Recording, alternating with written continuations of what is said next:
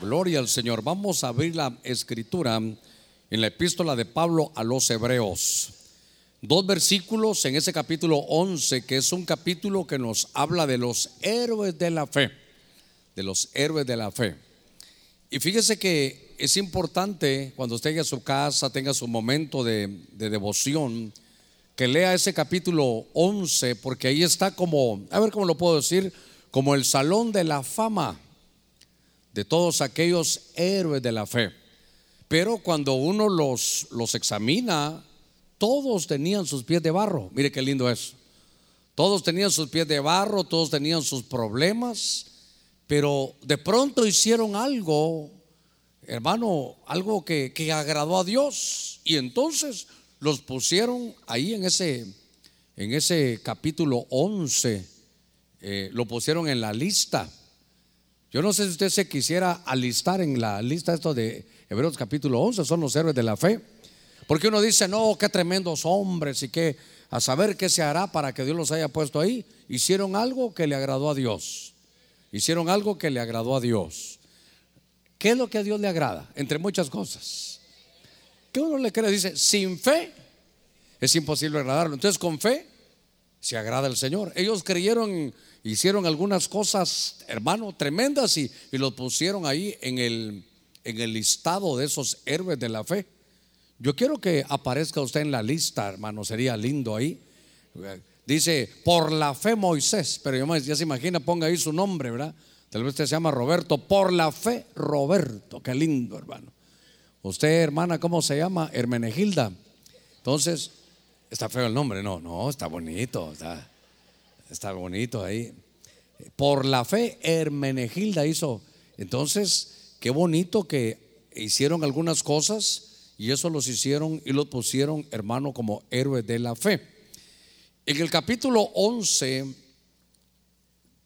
de Hebreos, verso 23 y 24, dice la Biblia, por la fe Moisés, cuando nació, fue escondido por sus padres. Antes los padres fueron los de la fe ahí durante tres meses porque vieron que era un niño hermoso. Y dice, entonces no temieron el edicto del rey, hija, dice que era ese hijo de la hija de, Faraón. Entonces no temieron el edicto del rey. Y entonces creo que déjeme buscar aquí, creo que lo, yo lo apunté. Muchas gracias. Hola mi amor, ¿qué tal? Doña Ana, mi linda. Todavía estoy un poquito golpeado. Todavía estoy un poquito golpeado. La veo y le digo yo, de verdad ya su señora. Gloria al Señor. Bueno, para los que vienen por primera vez, es mi hija, por favor, no va a decir, el pastor estaba enamorado de esa, de esa muchacha. Verso 23, ¿verdad? Por la fe, Moisés cuando nació fue escondido por sus padres durante tres meses porque vieron que era un niño hermoso y no temieron al edicto del rey. Yo quisiera esta noche poder llevarlo. Hacemos una palabra de oración. Aquí hay muchas peticiones. Padre, en el nombre de Cristo, tu palabra la seguimos. Dice que antes de todo hacer ruegos, súplicas y peticiones. La ponemos ahora en tu mano, sabiendo que para ti no hay nada imposible. Tus planes y tus propósitos, Señor, sean hechos. Y la copa que nos toca, Señor, asignada, la, la tomaremos. Pero nada que no sea tuyo, Señor, queremos, no lo queremos ni regalado. Padre, ponemos cada ruego, cada petición sana. Señor, edifica, levanta al caído, haz obras grandes, todo lo pedimos por la obra de tu Hijo amado. En el nombre de Cristo, gracias. Amén y amén. Gloria a nuestro Señor. Muy bien, ahora sí, le damos palmas fuertes a nuestro Señor. Gloria a Dios. Creo que si hay un personaje que es un personaje hermano conocido, respetado por todos nosotros y sobre todo en medio del pueblo de Israel, entre todos ellos, hermano, es, es Moisés. Ahora, tal vez no es este el tema que yo quiera derivar, pero el pensamiento que venía es, hermano, Moisés está como héroe de la fe. Me parece maravilloso que esté como un héroe de la fe. Pero lo tremendo para mí que esté como héroe de la fe es que hizo algunas cosas que que tal vez no estaban, hermano, bien.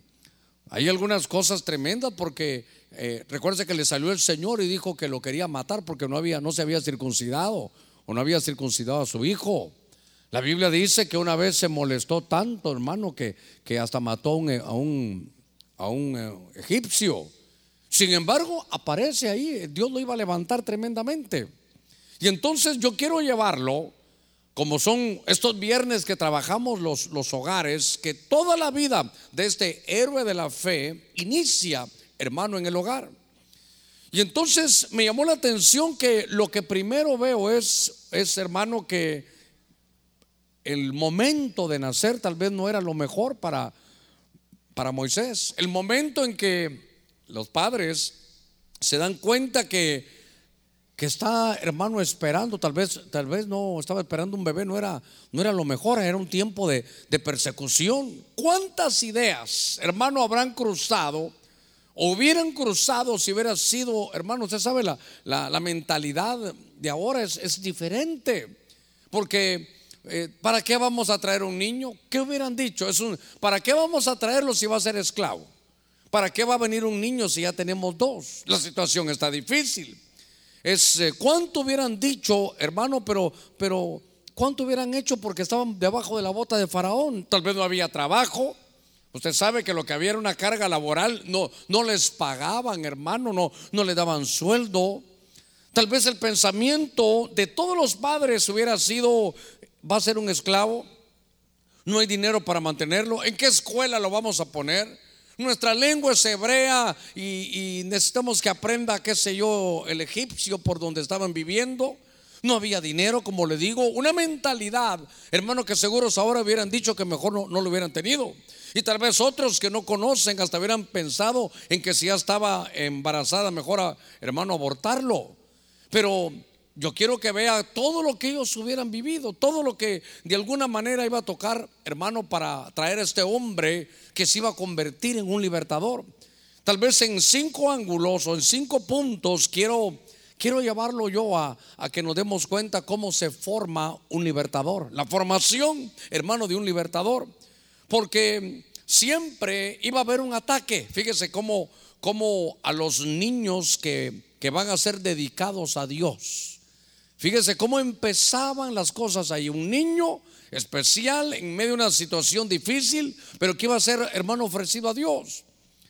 Una de las profecías decía o daba a entender que tomáramos fe porque como quien dice, te quieren ahogar, las la pruebas, las situaciones, pero, pero no te ahogarás. Diga conmigo, no te ahogarás.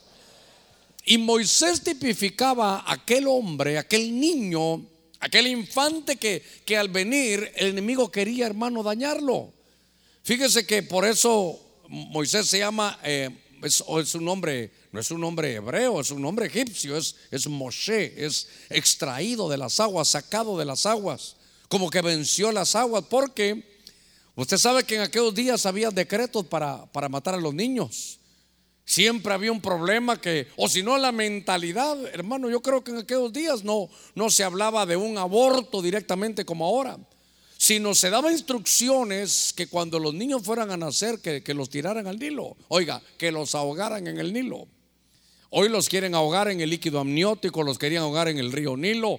Usted mira toda, siempre la vida de Moisés está llena, hermano, de, de enfrentar a las aguas. Usted mira que cuando aquel hombre es libertador, entonces tiene que atravesar el mar rojo otra vez frente a las aguas. Cuando tuvo su, su principal oposición, hermano, que la gente murmuró en las aguas de Meriba. Y entonces vemos a un hombre que es extraído, que es salvado las aguas y que viendo en el contexto, yo quería llevarlo a que, a que viéramos lo que, lo que había sucedido, cómo, cómo estaba en una situación tan difícil. Y déjeme decir este punto que para mí es importante. Cuando vemos de dónde empezó esta situación, todo comenzaba cuando desde sus ancestros, por ejemplo, en uno de los ancestros, hermano, era, era Abraham. Usted recuerde que Abraham hubo tiempo de hambre y Abraham entonces decidió bajar a Egipto. Y cuando él baja a Egipto, corrió el riesgo, hermano, de casi perder a su esposa. Cuando él llegó a Faraón le gustó su esposa. Unas versiones dan a entender que tuvo que ver con Sara y que si no era, hermano, casi un motivo de muerte para Abraham. Usted recordará que Isaac también hubo una tremenda, hermano, hambruna y él, Dios le habló que, que mejor se quedara ahí en un lugar que se llama hermano, creo que era Jesús, el lugar donde en Génesis 26 él se queda. Pero, pero como que había un deseo en una situación bajar hermano a Egipto. Usted sabe que en la figura bíblica nosotros como evangélicos muchas veces aplicamos a que ese es el mundo. Mire que había un momento de crisis, había hambre y entonces aquellos hermanos, aquella pareja, ellos, ellos ven la situación, están en la, en la casa del pan, están en Belén.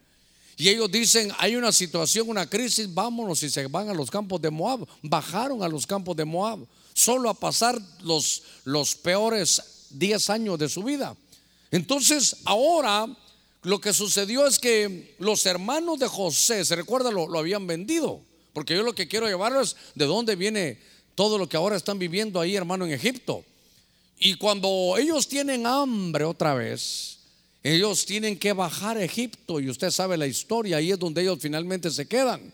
Y después de eso, hermano, vino José, se desarrolló, pero después se olvidaron de José y ese es el tiempo ahora de Moisés. Lo que le quiero marcar es lo que había, hermano, ancestralmente.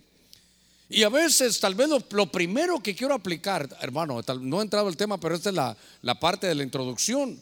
Pero lo primero que quiero aplicar es, hermano, que que no baje el mundo cuando haya una, una crisis en la vida. Que, que, no, no descienda si Dios no lo ha enviado, hermano, mejor no se mueva, no, no baje al mundo a ver qué logra conseguir allá. La atmósfera del mundo casi hace, hermano, que, que Sara, hermano, se, se, pierda, que el matrimonio de Abraham se destruya. Al destruirse eso ya no hubiera, hermano, venido el hijo de la promesa Isaac. Y entonces empiezo a darme cuenta de que estaban bajo la formación, en medio de una crisis, hermano, de país que vivían ellos como pueblo. Entonces empezó la vida de la formación de un hombre como, como Moisés. Ahora, déjeme ingresar de, de lleno al tema. En el libro de Hebreos, Leíamos que por la fe, cuando nació, lo escondieron sus padres en el verso 23 durante tres meses, porque vieron que era un niño hermoso y, que ellos, hermanos, había un edicto del rey. Usted recordará que, que si nacía, hermano, eh, el niño había que, había que lanzarlo, ahogarlo al río Nilo. Pero note usted que para estar entre los héroes de la fe, para, que se apuntaran ahí. Los padres se llamaban hermano Amram, creo yo, y, y Jocabed. Y dice la Biblia que eran dos levitas, hermano, que, que se casaron. Y entonces de ese matrimonio se recordará, nace Aarón, nace María, y el último ahorita, hermano, en nacer es, es Moisés. Y entonces lo primero que veo yo en el, en el hogar de Moisés, porque estamos, vamos a darnos a la tarea de formar a un libertador, en medio de una crisis, de una atmósfera, de un país que, lo, hermano, todos lo tenían ellos en contra.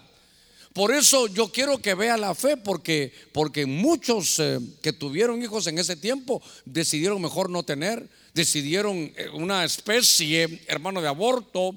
Otros hermanos que de las mismas egipcias dice que también sus hijos los tiraban, porque era un edicto del rey sobre todos los niños que fueran a nacer.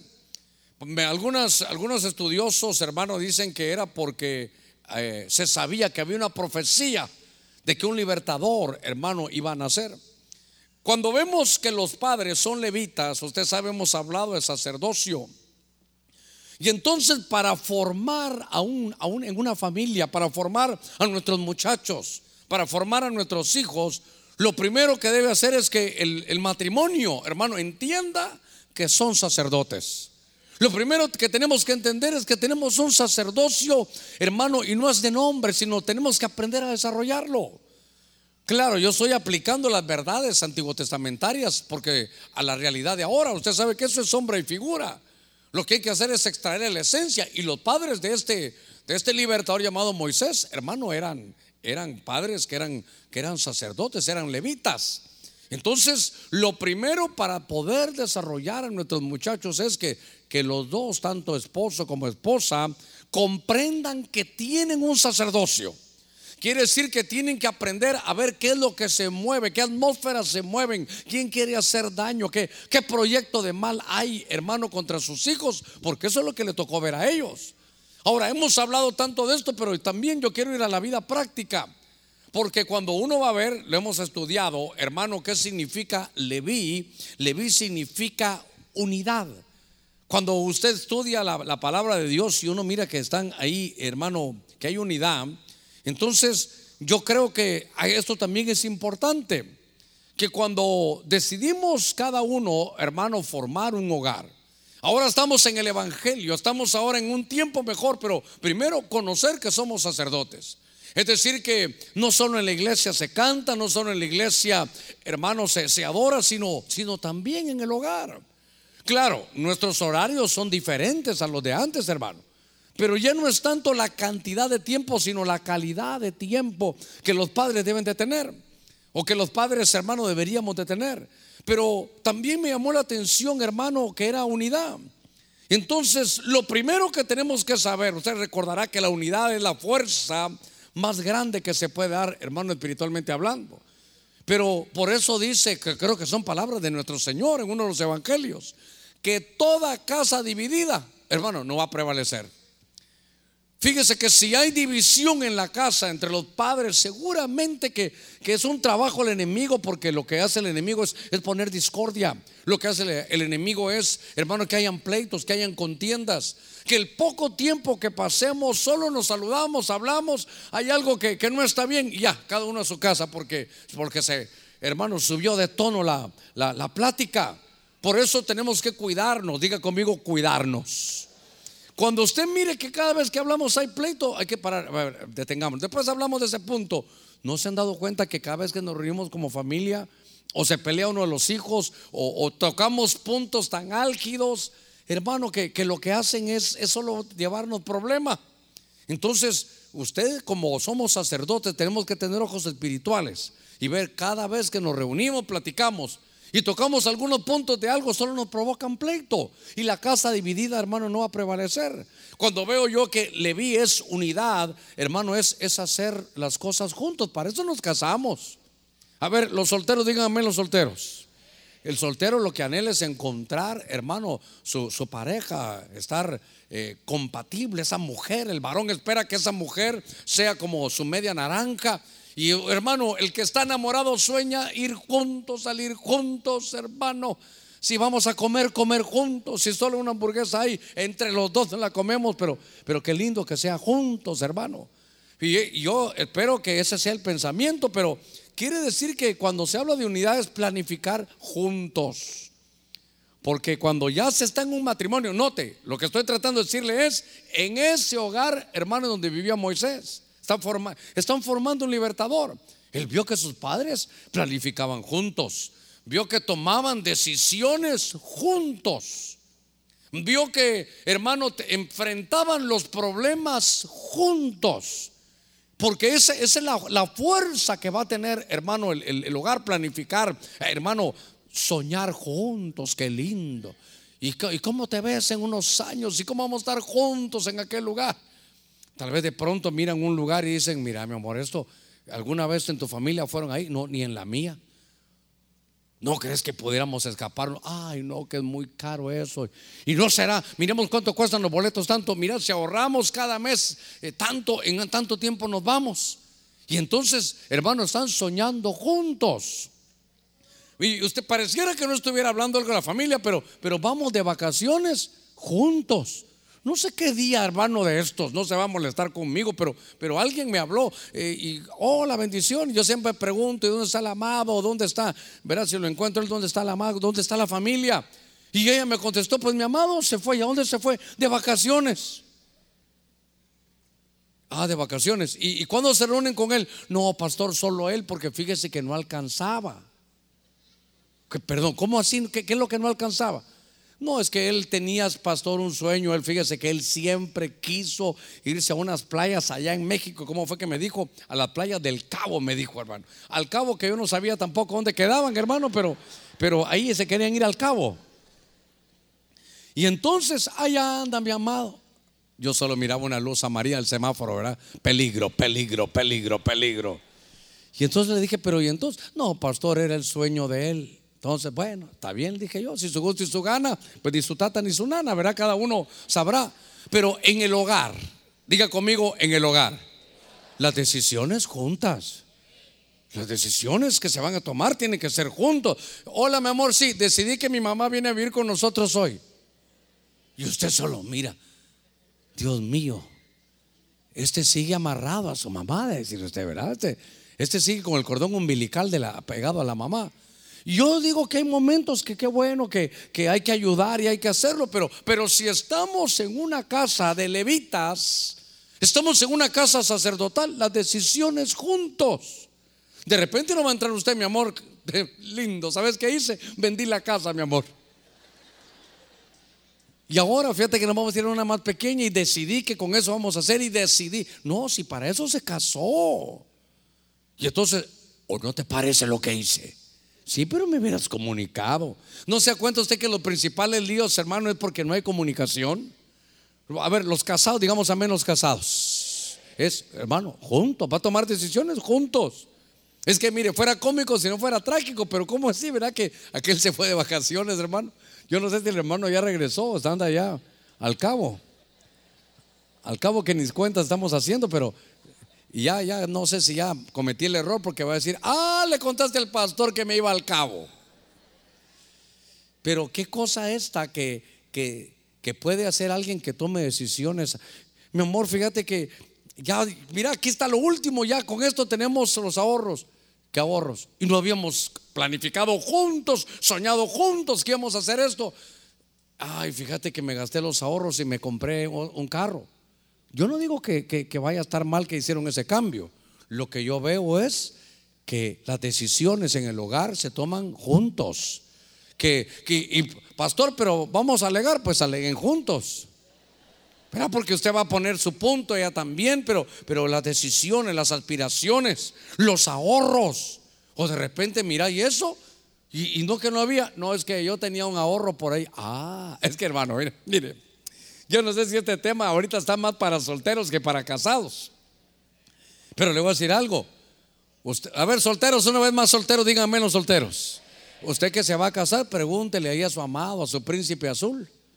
A ver si no se pone morado después de las preguntas, ¿verdad? Pero pregúntele usted, mi amor, y cuando ahorremos, yo también voy a estar enterada de eso.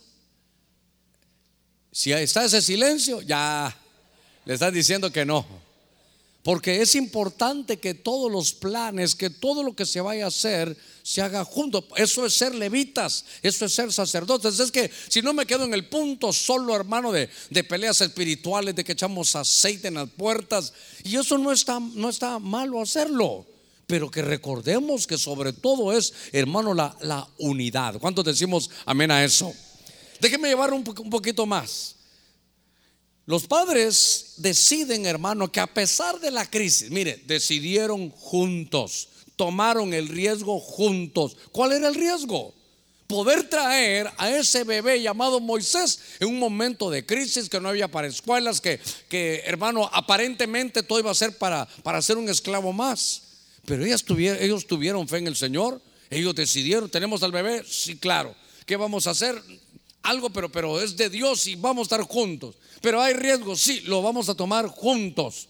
Y hermano, y le voy a decir, eso le agradó a Dios. Porque dice, por la fe Moisés. Entonces sus padres hicieron esto. Esto lo hicieron ellos por la fe. Y entonces empezaron a cuidarlo, pero hermano, revisarían las casas. Tal vez el bebé lloraba, el vecino escuchaba. Algo se supo. Y de pronto no pudieron esconderlo más. Dice en el capítulo 2 del libro de Éxodo. Venga, esta parte de segunda quiero hablarle del verso, del verso 3, capítulo 2, verso 3. Pero no pudiendo ocultarlo por más tiempo, tomaron una cestilla de papiro o de juncos y la calafetearon, dice, la calafatearon con asfalto y dice que también la calafatearon con brea. Entonces puso al niño Moisés en ella y la colocó entre los juncos a la orilla del río Nilo. Solo tuvieron, hermano, los que somos padres sabemos, un niño de tres meses, es que, es que hay que pensar bien, hermano. Era un niño de, tres meses apenas, era un niñito, pero ya no podían. Entonces ellos dijeron, bueno, juntos tomaron una decisión, ¿qué hacemos? Pongámoslo en el, en el río Nilo. Y entonces, ¿qué vamos a hacer? Dios lo va a cubrir. Sí, pero, pero ¿qué vamos a, hacer cuando algo le suceda. Y entonces, si lo dejamos aquí va a morir, así que pongámoslo y ya será de Dios. Hermano, tomaron la decisión juntos. ¿Qué, qué cosa esta, hermano? tenemos que aprender a, si nos estamos en un hogar, a ver las cosas juntos, a soñar juntos, a tomar, hermano, visión juntos. Porque si no la cosa se nos, se nos puede complicar. Si no el otro se siente que va solo, uno tendrá que, hermano, andar jalando la carreta solo y, el, y la otra como que no, la toman en cuenta o a veces también es de, de, otra manera, que es la mujer la que desarrolla, hace los planes y pareciera como que no, no hay respuesta. Ahora veo que van a tener un problema. Porque el problema es que tienen que colocar a ese niño, no lo pueden cuidar más en casa. Y lo tienen que poner, hermano, ahí a la orilla del, río, del río Nilo. Y entonces, déjeme aplicar un poquitito eso. ¿Cómo estamos formando, hermano, un libertador como, como Moisés? Para todos los que somos padres de familia, llega el momento donde ya, ya no podemos tener a nuestros hijos en la casa. Llega el momento donde, hermanos, ya tienen que estudiar. Ahora, claro, claro. Ahora, eh, Dios mío, no me quiero meter a líos. Hasta un trago me voy a tomar para agarrar fuerza. Pero mm, lo que le quería decir es que mm, hay que saber decir estas cosas porque mire qué, situación. Ellos ya no podían tener al niño en su casa. ¿Hasta qué edad uno puede tener al niño en la casa? Hermano, ¿a qué edad, entra, a qué edad entran los niños ahora a la escuela? ¿A qué, ¿Quién dijo dos? Dios mío, a los dos años ya los ponen, no. Unos cuatro o no.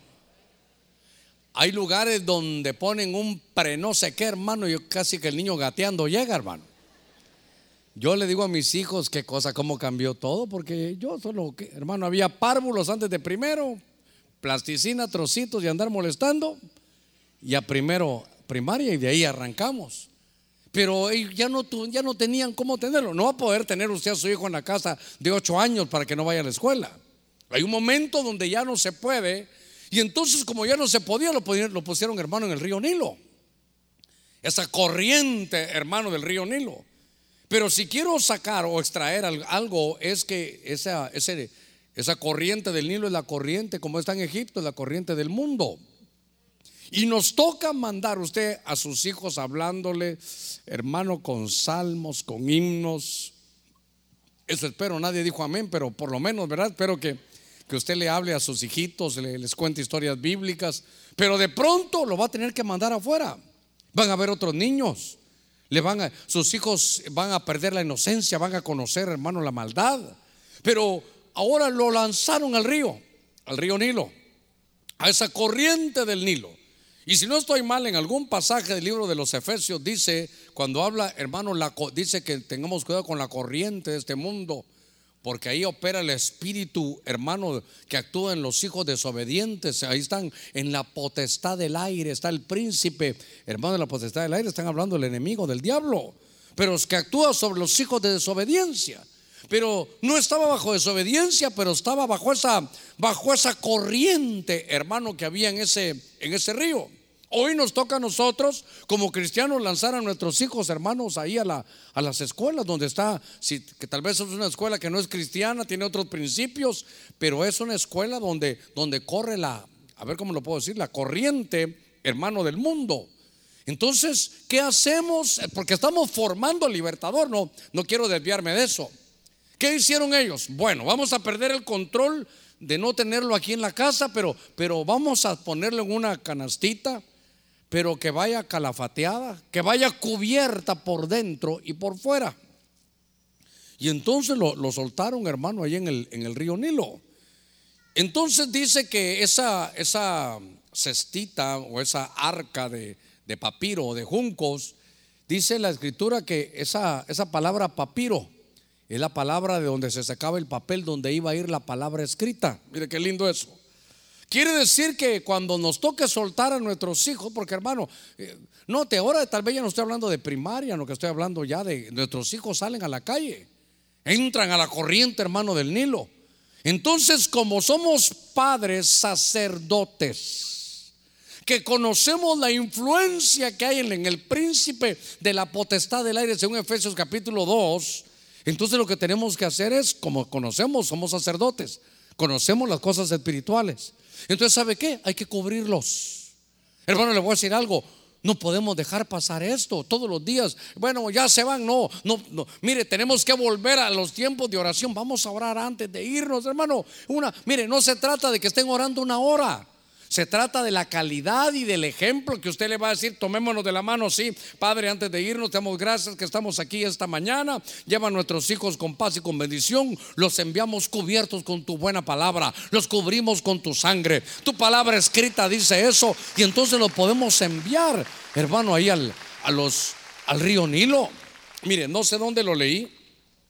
Quiero, quiero ver dónde fue donde leí eso. no sé si alguna vez se lo, se lo comenté. Pero me estaba contando un pastor, ahí en Bogotá me estaba contando él, no, no era en Bogotá, creo que en Medellín, pero ahí era en Colombia, ahí conocí a este pastor. Y dice él que él es un médico que él estudió y me dijo dónde leer este, estas cosas, que ese calafateo, esa brea, ese tipo de asfalto que tenía, hermano, ese, esa, ese junco, ese junco y esa, esa cesta donde iba Moisés, Dice que ese olor hacía que los cocodrilos, hermano, era para ellos era algo que ellos detestaban. Entonces, mire, a mí lo que me llamó la atención es que el punto para mí era que iba cubierto, que iba, que iba con protección. En medio del río Nilo, pero bajo protección. Hermano, salimos a la calle, pero bajo protección. La atmósfera allá afuera es una atmósfera negativa. Tal vez en tu trabajo no hay cánticos espirituales. Tal vez ahí no van a estar predicando, tal vez ahí se va a ver una, una atmósfera, hermano, sensual, terrible, de tentación. Nuestros hijos irán, hermano, a la escuela donde tal vez no se va a mover algo de parte de Dios. Pero lo que tenemos que hacer es enviarlos, hermano, mire, así calafateados. ¿Qué significa calafateados? Que vayan cubiertos con la sangre de nuestro Señor, que vayan bajo un texto bíblico, darles un texto porque tendrán que ir a enfrentar ciertas batallas, hermano, las escuelas. Tendrán que, hermano, ellos aprender a, defenderse. Y entonces dije yo, están formando aquí a Moisés. Hermano, bien dice la escritura que enseña al niño, ¿verdad? Instruye, entrena al niño, esa es la palabra. Instruir, enseñar. Esa palabra es la que usaron con Enoch, que él lo, fue el primero que, que lo instruyeron, lo ejercitaron. Instruye al niño en su carrera. Y aun cuando fuere viejo, no se apartará de ella. Entonces, la instrucción, hermano, es ese cuando sea niño. Y yo sé que algunos están ya preguntándose, ya, pero mis hijos tal vez, pastor, ya no son niños. Bueno, entonces si acaban de venir serán niños espirituales. Pero el principio es que van a tener que enfrentarse a atmósferas delicadas, hermano. Era, era la atmósfera del Nilo, era Egipto, estaba bajo las influencias de muchos dioses. Era un país politeísta, era un país en contra de las cosas de Dios, pero el Señor vio la fe de los padres. Es que por eso le digo, hermano, qué fe, qué, qué desafío. Tal vez mucha gente dirá, no, eso no se puede, esto era para otro tiempo. Ellos tal vez no tienen fe, pero usted sí tiene la fe que tenía los padres hermanos de Moisés. Eso le agrada a Dios y Dios lo cubrió y lo protegió porque le gustó la fe de los padres.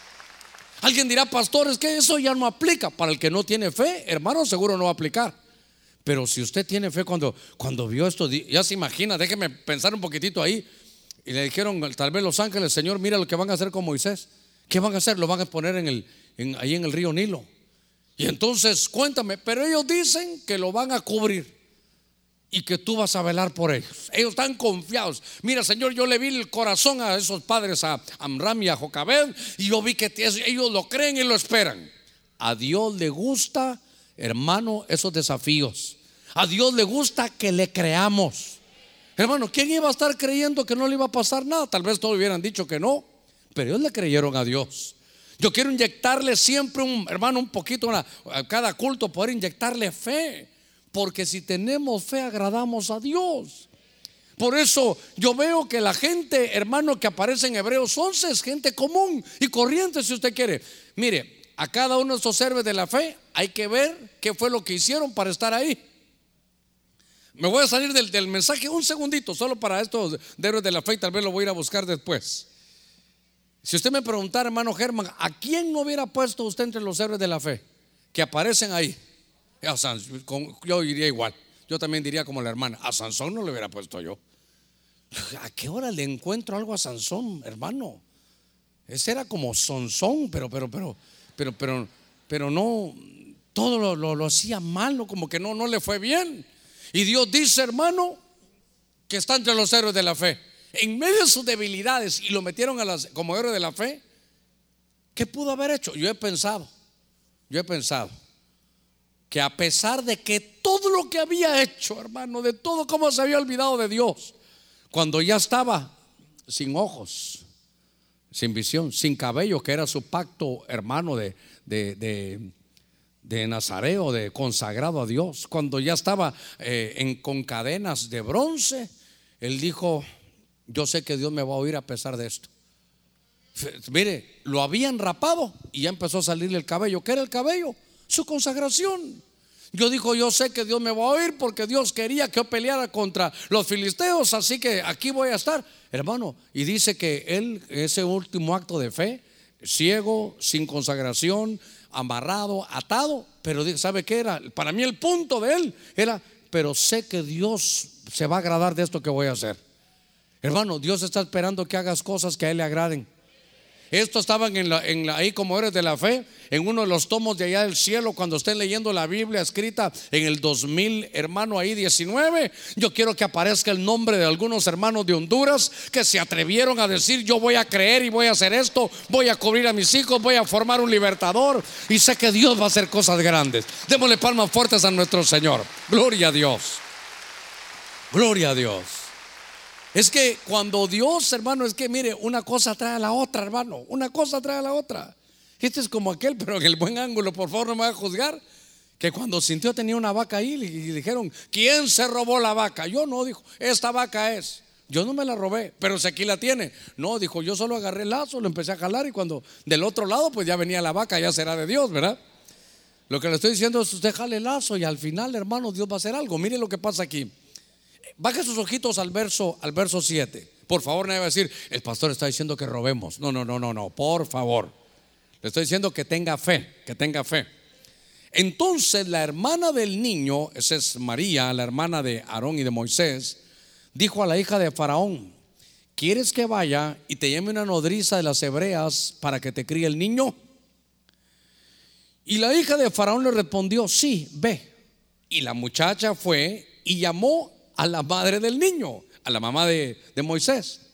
Y la hija de Faraón le dijo, llévate a este niño y críamelo, y yo te daré tu salario. Y la mujer dice, tomó al niño, ¿quién era este niño? Moisés, y dice que lo creó. Fíjese qué cosa esta. Entonces ahora ya mandaron, porque le creyeron a Dios. Ya mandaron a, Moisés en la corriente del río Nilo, pero va cubierto, va con cobertura. Entonces, si vamos a enviar a nuestros hijos, hermano, nada, perdemos con una oración. Hermano, no sé si a usted le ha pasado, ahora me está pasando a mí con mis nietos, pero me pasaba con mis hijos, que alguna vez llegamos a comer y que no oramos. ¿Y alguna vez sus hijitos chiquitos no le dijeron algo a usted? Papá, no oraste, papá. Es que en el carro venía orando, perdóname, pero, pero sí oramos, oramos, Padre, gracias. Y uno dice, estos niños ya se dan cuenta. Estábamos, eh, hermano, en la casa y creo que llegaron mis, mis nietos, fueron los que llegaron, sí, porque uno de ellos me dijo. Y entonces íbamos a cenar, pero ellos, ya ellos llegaron, ya estaba servido, algún cumpleaños de alguno de la familia era. Y cuando llegaron y todo, entonces yo ya estaba sirviendo. Papá, le dijo el, hermano Germán Andrés le dice, papá, mira al abuelito, es el pastor y no oró, le dijo. yo, dije, bueno, realmente no estoy, no estoy mintiendo, es que no, mijito, tú viniste tarde. Pero ¿querés que oremos? Sí, abuelito, me dijo, vamos a orar. Bueno, entonces ya oramos. Pero, pero mire los niños. Claro, eso solo me ha pasado a mí. Usted siempre ora. Usted siempre ora. No sé a qué hora, pero sé que ora. Así que estábamos viendo cómo, cómo son las cosas. Déjeme que le diga algo también de solo el punto anterior, porque era de papiro, es, es palabra escrita. La Biblia dice en Corintios, creo que es de Corintios 3, no sé si en el verso 2, que somos nosotros una carta escrita. Hermano, en el mundo sus familiares, nuestros hijos tal, tal vez pequeños no van a saber ni leer la Biblia, pero lo van a leer a usted. Entonces somos carta abierta. Mejor es un ejemplo que mil palabras, hermano. Ahora, voy, a volver a este punto. Entonces ahora Dios premia la fe, hermano, premia la fe. Y dijeron, ellos creen que con eso los cocodrilos ahí del Nilo no van a llegar. Bueno, que se haga de acuerdo a su fe. ¿Verdad que así dice el Señor? Que se haga de acuerdo a tu fe. Pero ahora, entonces llega, hermano, ahí el, niño. Usted llega finalmente. Dice que María, la hermana mayor, va supervisando. Mire qué tarea la de los hermanos mayores, sin dar órdenes, pero supervisando, no corrigiendo a ellos, sino diciéndole papá y mamá, eso está pasando con mi hermano menor. Qué interesante, ¿verdad? Que los, eh, los hermanos mayores no son padres, pero sí pueden supervisar a sus hermanos pequeños. Lo terrible es cuando un hermano mayor se cree que es padre, ahí es donde, ahí es donde se ofende hasta la madre, dijeran, dejaran aquellos, ¿verdad? Bueno, es para que no se me vaya a dormir. Lo que quiero llevarlo es que ahora eh, déjenme pensar un poquitito en voz alta. Ya el, niño llega, llora de tal manera que, que, como que la hija de Faraón iba ahí con sus, con sus doncellas, hermanos, tal vez era la, la piscina, la playa privada y ahí llegó el niño. Y entonces me llamó la atención, no sé cuánto tiempo lo habrán tenido. Por favor, soporteme esto. Pero de repente miran a una hebrea, que es una niña, y le preguntan a la niña, y le dicen, mira, puedes conseguir una nodriza de las hebreas. Un momentito. ¿Por qué nodriza de las hebreas? solo déjeme pensarlo en voz alta. Me parece a mí que cuando ella tiene el niño, tal vez se lo quiere dar para las nodrizas, eh, tal vez lo voy a, lo tengo que derivar un poquitito. Porque cuando se habla de nodriza en hebreo es, hermano, la que va a dar lactancia materna la que va, a dar de su pecho, de su propia leche para que crezca el niño. Eso es lo que es una nodriza, hermano, eh, bíblicamente hablando. Usted lo busca en el hebreo y eso es la que va a dar su pecho, la que va a dar su leche para que crezca el niño. Y entonces me parece a mí como que Moisés, hermano, llega y le quieren dar, Dios mío, como que leche egipcia, alimento egipcio.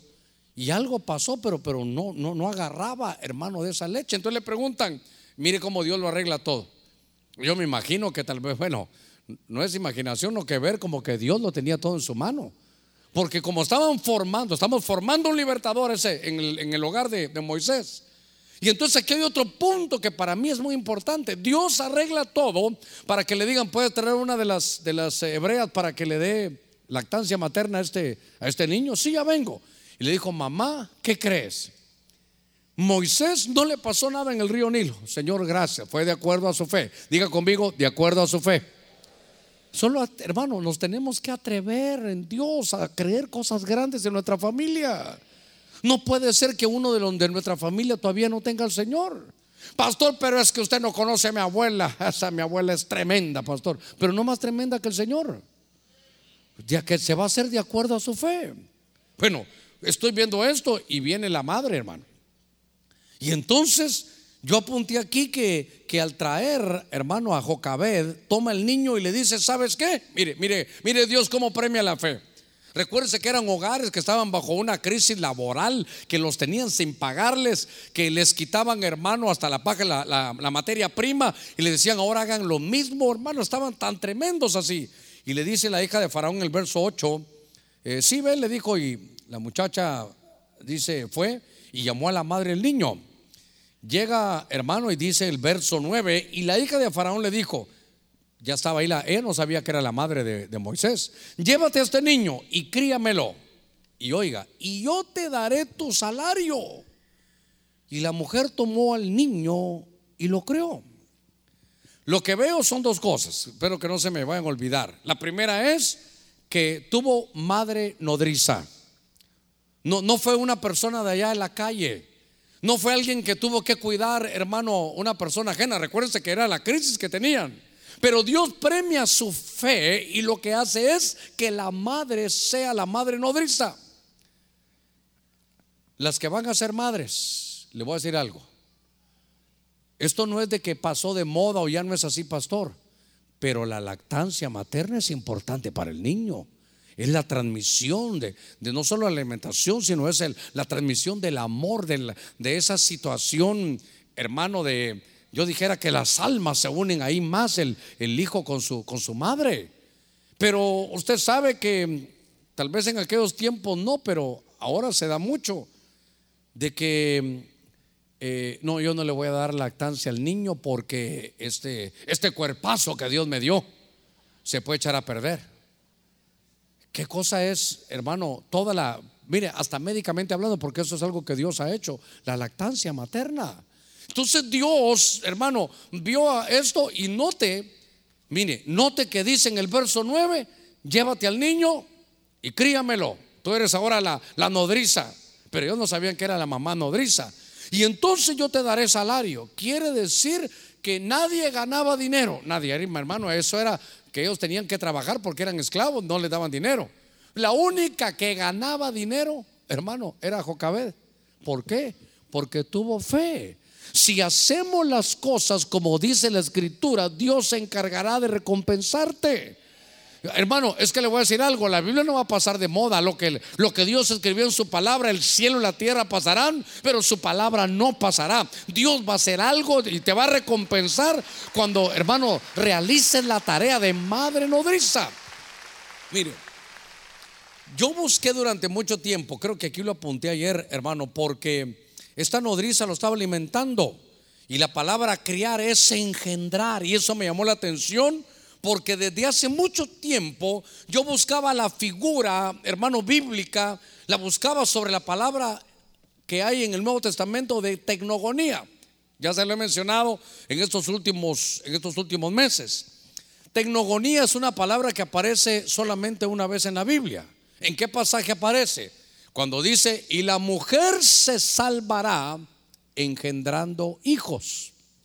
Alguna vez le hemos dicho, solo déjeme que le dé un pincelazo. Cuando se lee la escritura con detenimiento, usted va a poder ver que en todo el Antiguo Testamento, cuando se habla de familias, el hombre engendra y la mujer concibe. El hombre engendra y la mujer concibe. Así era todo el Antiguo Testamento. Solo el hombre podía engendrar y la mujer su tarea era concebir.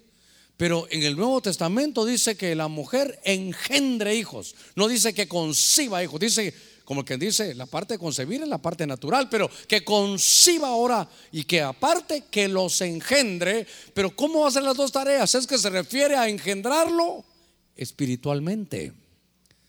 Entonces la tarea ahora en las familias, y por eso me llamó la atención formando a un libertador, que la mamá se encargó, hermano, no solo de concebir a Moisés, sino de criarlo. En el, en el hebreo es, hermano, de engendrarlo.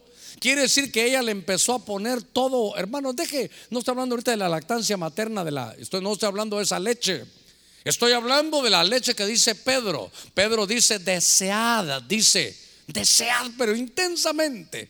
Dice ahí, la leche que es la palabra de Dios no contaminada. Entonces la tarea que no se nos puede olvidar, hermano, y es que sabe que en aquellos tiempos era difícil, pero en estos tiempos también es difícil. Si usted mira a qué hora sale de su casa, a qué hora regresa, cuánto tiempo está en la calle, en el trabajo donde le toque y cuánto tiempo en la casa. Conforme están las cosas, ahí le imagino que más de alguno habrá aquí que realmente la casa le sirve solo casi que para dormir, hermano. Los horarios que se tienen ahora son tan difíciles, pero Hermano, buscad primeramente el reino de Dios. Lo que tenemos que hacer es cómo se formó este Moisés, cómo, porque la mamá, hermano, sacaba tiempo de donde hubiera para poder no solo haber concebido ese niño. Tu tarea, mujer, no termina solo en que tuviste un niño. Ahora lo tienes que engendrar para Cristo. Ahora le tienes que inyectar de tu conocimiento de la palabra de Dios. Hablarle, hermano, cuando va a dormir, hablarle cuando se despierte, hablarle cuando va en un viaje, hablarle cuando usted tenga la oportunidad. Háblele de la fe. Usted puede pensar de que él no va a captar, pero ellos captan más hermano, lo que usted piensa. Usted puede, cuando usted esté oyendo un mensaje, hermano, los niños ahí están oyendo. Fíjese que me mandaron una foto hace un tiempo, donde están los hermanos, están los hermanos viendo el mensaje y ahí están sus niños. Y me llamó la atención que, el niño decía, ahí está el pastor, decía hermano. Ahí está el pastor. Y dice que de repente estaba en su cuarto, lo iban a poner hermano allá a dormir y entonces ponían el mensaje y el, niño empezaba del cuarto, ahí está el pastor, pues ya, oía. Y hasta me mandaron, hermano, una foto donde está el niño ahí y hay un gato que también estaba viendo el mensaje, hermano. De verdad, no, no, estoy mintiendo. A ver si me repiten esa foto que me mandaron ahí, pero hasta el gato estaba poniendo atención. Ahora, ¿qué le quiero decir yo? Yo no estoy hablando del pastor Germán, yo lo que estoy tratando de decirle es cómo captan, hermano, ellos la palabra. Entonces, pero pastor, ahora mis hijos ya son grandes, entonces ahora será más fácil. Pero su tarea solo es dejarle la palabra. Déjele. ¿Sabe qué la palabra es? Mijito, ¿me permitís hablar un ratito? Sí, es agarrar, poner la semilla, ya la sembró. Su tarea. Deje que el Espíritu haga que esa semilla dé fruto. Pero tenemos que sembrar en ellos. A veces, hermano, queremos ser evangelistas, pastores, apóstoles, hermano, queremos llevar el mensaje a todos los lugares, pero nuestra casa es lo primero. Ese pueblo fue bendito porque, hermano, esos padres de familia, hermano Amram y Jocabed, ellos fueron a la tarea, hasta los pusieron, hermano, en el libro de la fe, porque hicieron cosas que ninguno hizo con sus hijos en aquel tiempo. Hermano, la gente, si se entera, le va a dar risa. La gente, si se entera, hasta se va a burlar de ti, te va a decir, hey, vos, si es siglo XXI. Hey, hey, ¿qué pasa con vos, hombre? No te tragues todo, hombre. hasta le van a decir, hey, vos eso no es así. Sí, pero Dios premia la fe. Estos, mire lo que estaban haciendo aquí, que lo tiran, hermano, allá. Después dicen, mire, que no le gustó a Moisés, hermano, la lactancia egipcia. Entonces, ¿qué hacemos con este niño? Llámense a otra. Y en lugar de llamar, hermano, a cualquiera, llamaron a la mamá. Fue una mamá nodriza. Eso se llama, hermano, tecnogonía. Dice que la mujer se salvará engendrando hijos. Entonces una hermana me preguntó, pastor, ¿quiere decir que si yo no tengo hijos no me voy a salvar? Sí, es que no está hablando de la salvación de irse al cielo o al infierno. Está hablando de salvarse de todos los problemas que trae una adolescencia, de todos los problemas que trae, que puede traer un hijo al que no se le sembró la semilla de la palabra. A ver cuántos somos padres de familia. Cómo duele cuando un hijo está en una prueba, en una situación difícil, hermano. Cuando es su hijo, es su hija la que, la que está, en, hermano, en, el qué dirán o en algún problema. Pero cuando yo veo esto, digo, estaban formando, hermano, a un libertador. Ay, Dios mío. déjeme avanzar un poquitito. En el libro de los Hechos, capítulo 7, verso 22. Mire cómo se fue desarrollando. Ya voy a llegar al final. Ya voy a llegar al final. Dice en Hechos 7:22, y Moisés fue instruido en toda la sabiduría de los egipcios, y era un hombre poderoso en palabras, hermano, y en hechos. Note que ahora Moisés, hermano, ya, ya lo dejamos ahí que, que su mamá fuera su, su nodriza, la mamá lo va a entregar y él se desarrolla ya. De ahí en adelante, él ya no vuelve con su pueblo, él se queda ya hermano, no sé cuánto tiempo lo habrá tenido ella, pero hizo un gran trabajo. Porque eh, ahora, en el libro de Hebreos 11:24 dice que él en su madurez rehusó llamarse ser hijo de la hija de Faraón. Pero lo que quiero llevarlo es que entre todo su desarrollo, ahora Moisés fue instruido en toda la sabiduría de los egipcios. Por favor, hermano, ¿sabe qué es esto? Preparación secular. Esto es preparación secular. Hermano, yo recuerdo esto como que fuera hoy, y eso que Dios mío, ya pasaron 40 años de eso. Yo recuerdo que cuando, hermano, conocimos del Señor, usted sabe que parte de lo que se desarrolla en nuestro ministerio es siempre, hermano, hablar de la venida del Señor y qué tan cerca estamos y todo eso. De pronto, los que yo tenía como, a ver cómo lo puedo decir, mi, mi grupo, eh, mi, camada espiritual, no sé si está bien dicho, usted se, se puede molestar. En el buen, en el buen dicho, yo diría, una, yo tenía mi gavía espiritual, pero espiritual, no, no, no gavía de, de agarrar para otro lado. Entonces éramos varios hermanos que habíamos recibido el Señor. Yo recuerdo que estábamos todavía, no habíamos entrado a la universidad y entonces eh, yo, hermano, me dieron el Evangelio, lo entregué y muchos de mis amigos se convirtieron. Ya éramos, éramos un, buen grupo. Éramos como unos 10 o 12 hermanos en la clase que ya estábamos juntos en todo eso. Habíamos, nos habíamos conocido, hermano, del mundo y ahora Dios ya nos había, había, nos había llamado. El asunto está que, hermano, que de pronto el Señor va a venir. ¿Cuántos están esperando al Señor Jesucristo? Pero mire de dónde sacamos eso. Entonces uno de ellos, hermano, oyó que alguien dijo, que nunca fue mi pastor. Fíjese que alguien dijo, ¿para qué vamos a ir a la universidad si el Señor ya viene? ¿Para qué vamos a ir? ¿De qué te sirve ser ingeniero, ser abogado si el Señor no viene por ingenieros y abogados? A menos que sean cristianos. Y entonces algunos se quedaban, pues, y peor si son araganotes, ya será de Dios esto, hermano. O si le tienen miedo a la universidad, oh, ya será de esto. O el diablo te hizo creer que no le atinas a las matemáticas y que mejor no te metas en nada. Entonces sí, ya será de Dios esto. Pero note usted que, que mi primer pastor era un doctor. Ese es el doctor Otoniel Ríos Paredes. Y él nunca dijo, por favor, no se preparen en lo secular. Hermano, Moisés tenía llamado para ser alguien grande. ¿Cuántos decimos amén a eso? Tenía llamado. Entonces dígame, ¿para qué le iba a servir la universidad? Pero, pero ahí era un hombre instruido en toda la sabiduría que ellos tenían. Era un hombre que, se preparó también en lo secular. Yo recuerdo, hermano, muchos de mis amigos ahí que dijeron, no, el Señor ya viene. Yo digo, y después de tantos años, y ahora que nos veamos, hermano, hace 40 años. Y entonces, el Señor ya no vino, no, el Señor tiene su promesa que va a venir. Pero tú fuiste el que te quedaste sin estudiar porque Dios, Dios no te dijo nada de eso, tú creíste que así era. Entonces, note usted, hermano, que, que tuvo su preparación. Yo por eso digo, Insisto, Dios ya tenía preparado a Moisés para ser su libertador. ¿Cuántos decimos amén a eso? Pero no lo sacó a la universidad. Por ejemplo, hermano, yo ya Dios me mostró, tuve una visión. Estaba Gabriel Miguel, Luzbel no llegó, pastor. Y estaba Gabriel y Miguel y me pudieron ver. Yo voy a ser pastor cuando sea grande.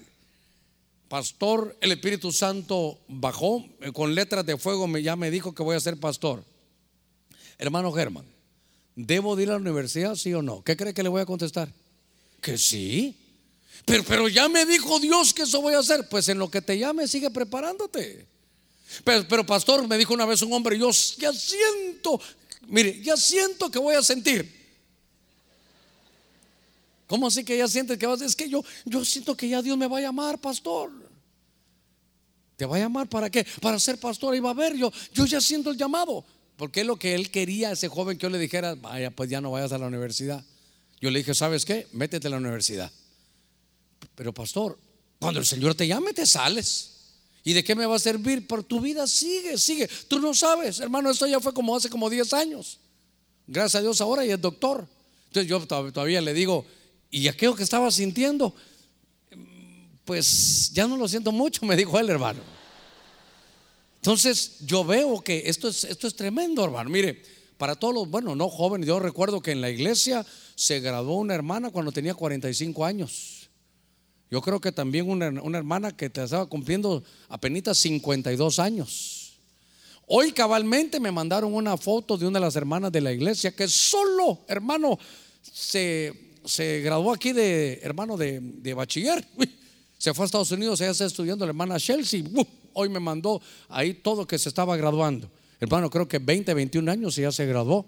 Y uno le pregunta, ¿y tú crees que en la obra? Sí, yo sé que Dios me tiene para la obra de Dios y ya es arquitecto. Entonces digo yo, es parte de la tarea que nos toca porque vivimos en esta tierra. ¿Sabe cuál es el equilibrio? Pies aquí en la tierra y la cabeza en el cielo.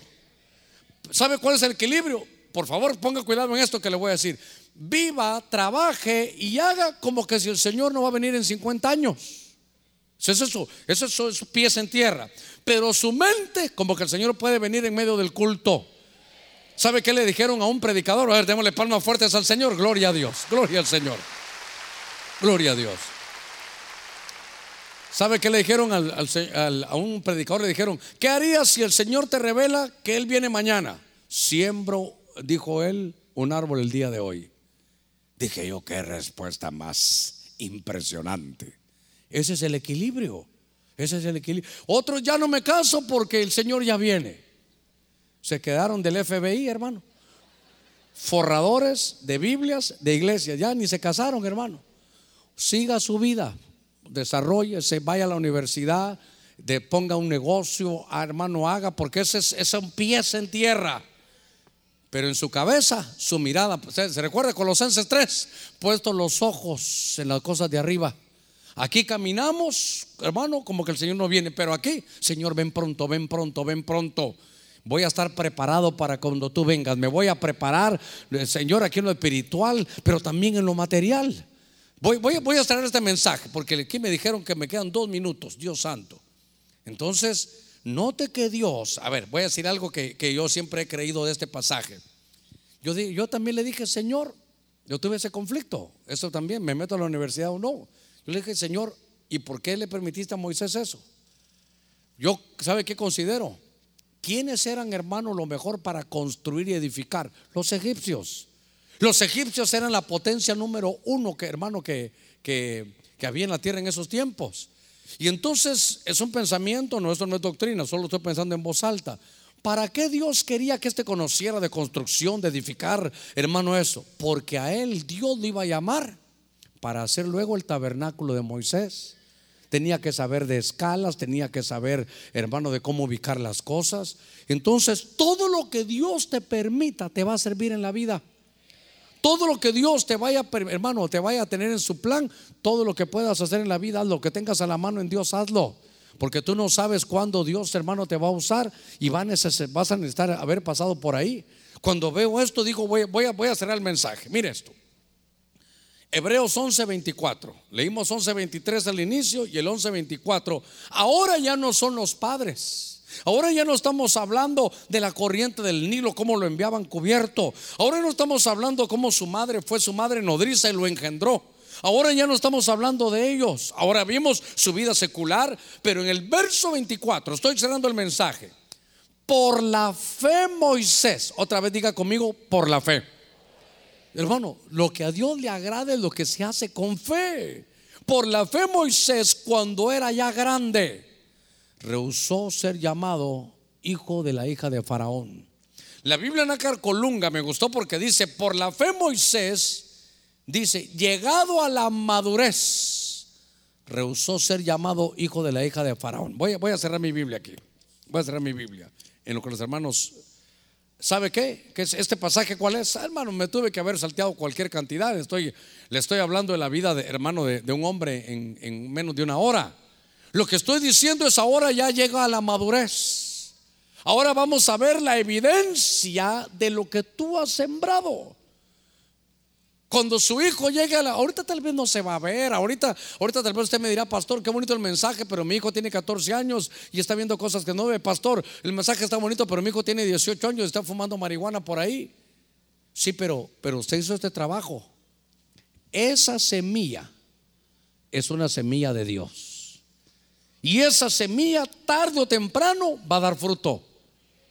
Mire, le voy a decir algo. Oramos por unos hermanos y, la oración que el Señor me puso en ese inicio es esta, hermano. Toda semilla o toda planta que el Padre, que el Padre no ha sembrado, ¿qué va a pasar? Será desarraigada. ¿Qué pasó con Moisés? Que su mamá, hermano, ahí estuvo sembrando cuando era niño. Le estuvo dando la leche, hermano, en la palabra. Lo cubría con la palabra escrita. Hermano, ahí estuvo sembrando y sembrando. Después se fue, hermano, ¿cuánto tiempo estuvo? Creo que, hermano, hasta los 40 años llegó. Ahí estuvo. Él se fue al palacio. Yo no sé si volvió a ver a su mamá o se olvidó de ella, no sé. Era un niño cuando, cuando, le, cuando le pusieron eso. Pero cuando llegó a su madurez, él entendió quién era. Hermano, tenemos que tener fe. Diga conmigo, voy a tener fe. Si ya sembraste esa semilla del Evangelio, hermano, tarde o temprano va a dar fruto. Si es una semilla de Dios, eso va a dar fruto. Cuando ya llegó a su madurez, él dijo, tengo todo en el palacio, voy a ser el número uno, si se muere Faraón a mí me van a poner, pero ya sé quién soy, yo soy hijo de Dios. Nadie lo obligó. Cuando llegó a su madurez, él rehusó. ¿Sabe qué? Él dijo, yo no soy del mundo. Yo sé en mi interior que yo nací para Dios. Y entonces tal vez su madre, tal vez ahora ya peinando canas, él va a decir, mamá, ¿te recuerdas de, niño todo lo que hiciste por mí? ¿Cómo, ¿Cómo me iniciaste en el Evangelio? Gracias, mamá. Llega un momento, hermano, y no se requiere tener 40 años, sino llega un momento más que madure, hermano, la semilla, o más que madure, perdone, Moisés. Lo que va a madurar es la semilla. Y le voy a decir algo. Puede ser que usted haya recibido el mensaje de la palabra de Dios hace mucho tiempo. Puede ser que Dios te haya traído esta, esta noche y que tal vez veniste hasta de pecar, venía porque tú, tú tal vez solo de niño te llevaron a unas, a unas escuelas bíblicas. Tal vez tu mamá o tu abuelita te llevaba. Pero puede ser que esta noche esa semilla en medio de la palabra de Dios esté reventando. Le voy a rogar que, que cierre sus ojitos unos minutitos, por favor. Yo quiero que veamos cómo se formó ese hombre de Dios llamado Moisés. Porque Moisés después vio cara a cara al Señor. Él después se convirtió en un libertador por toda la tarea que se desarrolló en el hogar. Déjeme que pueda ministrar un poquitito rápidamente, rápidamente. Si hay alguien esta noche que tal vez de niño oyó algo del Señor, que tal vez su mamá o su abuelita cuando vivían algo le habló del Señor y, y usted no vio esa semilla porque son semillas invisibles, son semillas espirituales. Pero que este 10 de mayo, a esta hora, estaba usted oyendo el mensaje y a medida que oyó el mensaje algo empezó a romperse adentro de su corazón. Es la semilla de la fe que sembró mamá, que sembró papá, que te sembraron de niño.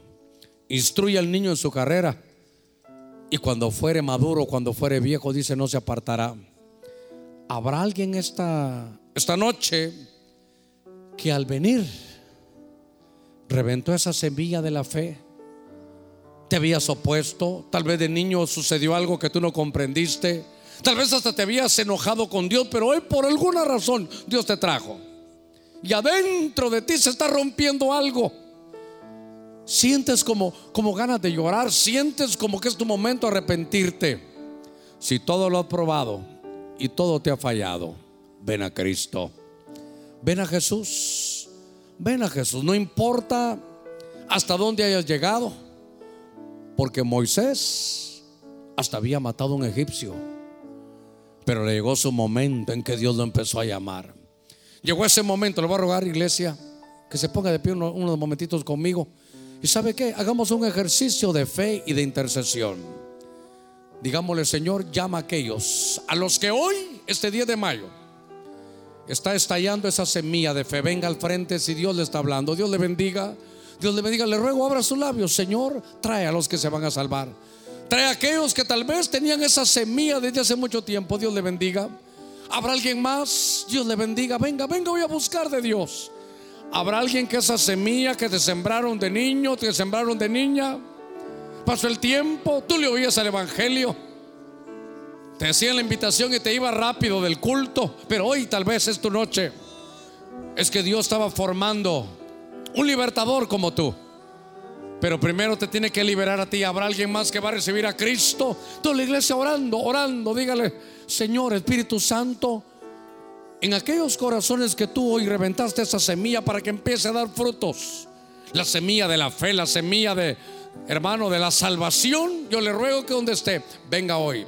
No importa hasta dónde haya llegado. Hoy es el día aceptable, hoy es tu día de salvación. Unos minutitos, hay fiesta en los cielos cuando un pecador se arrepiente. ¿No será que esa semilla que te sembraron cuando eras niño te llevaban a alguna iglesia?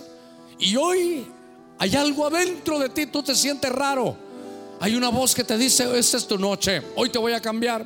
Lo que no has podido dejar, yo lo voy a quebrantar. Toda semilla que el Padre no sembró será desarraigada. Tal vez hay alguien que por una enfermedad vino hoy. ¿Sabe qué? Le voy a quitar el tal vez. Sé por la fe que aquí hay alguien que vino por una enfermedad. Pero te voy a decir algo.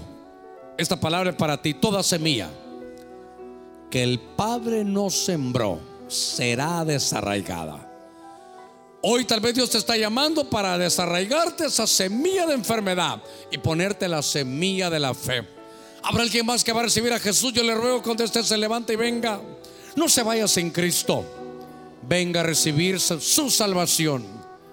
Le ruego que no mire, no se mida por sus obras, no se mida por sus sentimientos, no se mida por lo que usted ha hecho bueno o malo Mírase por la invitación de Cristo, que esta puede ser una invitación que pueda cambiar tu vida. Todo lo que has intentado dejar y no has podido, hoy el Señor Dios le bendiga. Venga a recibir a Cristo. ¿Habrá alguien más? ¿Habrá alguien más que va a recibir a Cristo? Yo le ruego que venga rápidamente. En el nombre de Jesús, acércate, acércate. Esto es fe. Sin fe es imposible agradar a Dios. Sin fe es imposible agradar a Dios. Hay una atmósfera, ¿sabe cómo? De salvación. Es un día como de cosechar lo que alguien sembró en tu corazón hace muchos años. Hay semillas, ¿sabe qué? Que tardan mucho. Creo que hay una semilla que es una semilla de bambú, que tarda, pero mucho tiempo en reventar esa semilla. Pero cuando esa semilla revienta, Dios le bendiga, Dios le bendiga. Empieza un crecimiento, hermano hermoso, rápido. Así que en el nombre de Jesús, Dios te bendiga, Dios te bendiga. Iglesia, orando, orando. Ahorita no hagamos otra cosa. Solo abra sus labios. Solo abre tus labios. No hagas otra cosa. Únete con nosotros y dígale, Señor, trae a aquellos que están necesitados de salvarse. Que ya no se acusen, que no se sientan condenados. Ninguna condenación hay para los que están en Cristo. ¿Habrá alguien más que, que quiera venir a Cristo? Dios te bendiga. Dios te bendiga. Acércate, acércate, acércate. No estés más lejos. La Biblia dice, acércate a mí y yo me acercaré a ti. Tú das unos pasos para venir y el cielo te sale al encuentro. ¿Habrá alguien más que va a recibir a Cristo? Todavía uno, un minuto más, iglesia, un minuto más. Solo le ruego, abra sus labios, Señor, tráelos, tráelos, que sea tu espíritu, que sea tu espíritu el que los traiga. Te estamos esperando, ven, ven. El Señor quiere hacer una obra en ti. Él está formando, formando libertadores, formando a esos Moisés. ¿Cuánto tiempo pasó Moisés en el palacio? Tal vez olvidándose, él ni sabía hasta que un día, en su madurez, cuando maduró la semilla de la fe, explotó dentro de él y dijo, ahora sé quién soy, sé que soy hijo de Dios, sé que he estado alejado, sé que este llamado es genuino, no quiere venir a recibir a Cristo. Si hay alguien que todavía está peleando ahí en su silla, rompemos todo lazo, toda cadena que te ate ahí esa silla y pueda venir al frente. La Biblia dice, el que me confiesa delante de los hombres, yo le confesaré delante de mi Padre. Acércate, acércate, toda la iglesia orando. 30 segundos más, 30 segundos más, estamos terminando ya. Padre, en el nombre de Cristo, trae a aquellos que tienen esa necesidad. Dios le bendiga. Venga junto, venga junto. Dios le bendiga. Adelante. Venga a buscar de Dios. Venga a buscar de Dios. Venga, venga a buscar de Dios. Dígale, aquí estoy, Señor. ¿Cuánto tiempo te dejé? ¿Cuánto tiempo te dejé? Y el que está, el que vino por enfermedad, venga y le dice al servidor, yo vine por una enfermedad. Pero, y el, servidor le dirá, aquí hay una palabra. La palabra es toda semilla que el Padre no sembró es desarraigada esta noche. Y en su lugar esa semilla de la fe. ¿Habrá alguien más? Voy a extender la invitación rápido. Los que ya conocen de Cristo y se quieren reconciliar, venga rápido, venga a buscar del Señor, venga a buscar del Señor. Si hay alguien que va a recibir cobertura del ministerio, corra, corra rápidamente. Vamos a orar en dos minutos. Acérquese, acérquese, acérquese. Te damos tiempo. Si alguien se va a reconciliar, esta es una buena noche. Acérquese, vamos a, a orar todos juntos. Porque esa semilla que sembraron de niño, sabe, a los 40 años, hermano, estalló en el corazón de Moisés. Y aunque le ofrecieron puestos políticos, le ofrecieron que él fuera hermano, el que se encargara del reino, él dijo no. Rehusó ser llamado hijo de la hija de Faraón. Porque él caminaba como viendo al invisible. Eso es fe. Eso es lo que a Dios le agradó. Que él dijo, he pensado que he sido del mundo toda mi vida, pero hoy hay algo adentro de mi corazón que ha, ha reventado, ha madurado la semilla. Ese texto lo leería yo esta noche y cuando Moisés le llegó el día que la semilla que sembraron sus padres llegó a su madurez, al reventar esa semilla, él dijo, ahora entiendo que siempre he sido yo de Dios. Y fue y se hizo uno con los hermanos. Entendió que era parte del pueblo de Dios. Este es tu pueblo. Para este culto fue para traerte. El Señor te trajo aquí, pero para traerte a sus pies.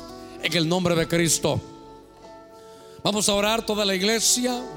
Le ruego que extienda su mano aquí al frente. Padre, en el nombre de Cristo, oramos por todos aquellos que están recibiendo, Señor, a tu Hijo amado en su corazón. Usted que está recibiendo, dígale, Jesús, te recibo como mi Señor, entre en mi corazón. Que tu Espíritu Santo ilumine, quite toda tiniebla. Hazme de nuevo. Que esa semilla del Evangelio y de la salvación germine y lleve mucho fruto. Hazlo tú, Señor, porque yo no he podido en toda mi vida. Pero esta noche me entrego, te entrego mi corazón. Sí, Señor, este corazón donde se fraguan también cosas malas. Yo te lo entrego para que toda semilla que tú nos sembraste sea desarraigada y que ahora tú, Señor, seas el dueño de mi corazón. En el nombre de Cristo, aquellos que se están reconciliando, dígale, Señor, gracias esta noche, porque hoy hoy he vuelto como Moisés Siempre he sido tuyo, pero años después he vuelto hoy. En el nombre de Jesús. Aquellos que vinieron con alguna enfermedad, bajo este rema, bajo esta revelación esta noche, yo le ruego que ponga su mano en el lugar de su enfermedad. Padre, en el nombre de Jesús, de acuerdo a lo que mostraste esta, esta noche antes, Señor, hace unas horas, que toda semilla, abra usted su boca poniendo su mano en el lugar de su enfermedad y dígale, toda semilla que tú nos sembraste, hoy es desarraigada. Reprendemos toda enfermedad en el nombre de Cristo. Todo espíritu de enfermedad no tienes parte ni suerte. Porque la palabra de Dios es viva y eficaz y más cortante que toda espada de doble filo. Que penetra hoy hasta hacer la diferencia, hermano, entre el alma y el espíritu y está quebrantando todo espíritu de enfermedad, toda semilla que el Padre no sembró, toda planta que el Padre no sembró es desarraigada en tu cuerpo. Bendecimos cada sistema de tu cuerpo, su sistema digestivo, circulatorio, respiratorio, su sistema linfático. Bendice, bendice. Señor, amamos tu bendición en el nombre de Cristo. Gracias, Padre. Ahora todo el pueblo levante su mano ahí, usted que está en su lugar. Yo lo bendigo ahora en el nombre de Cristo. Y le pido a Dios por su hogar, por su familia, por sus hijos, por sus posesiones. Que podamos volver a estas verdades bíblicas. Señor, que mantengamos la unidad, quebrantamos todo espíritu de división en los hogares. Abra sus labios y declare unidad, declare fuerza para su hogar, sus hijos, sus posesiones. Y cada madre Dígale, Señor, yo quiero tener esa tecnogonía. Quiero ser esa madre nodriza. No, Señor, no solo he concebido hijos, los voy a engendrar para ti. Padre, gracias. En el nombre de Cristo, que Dios te lleve con su paz y con su bendición. En el nombre de Cristo, gracias.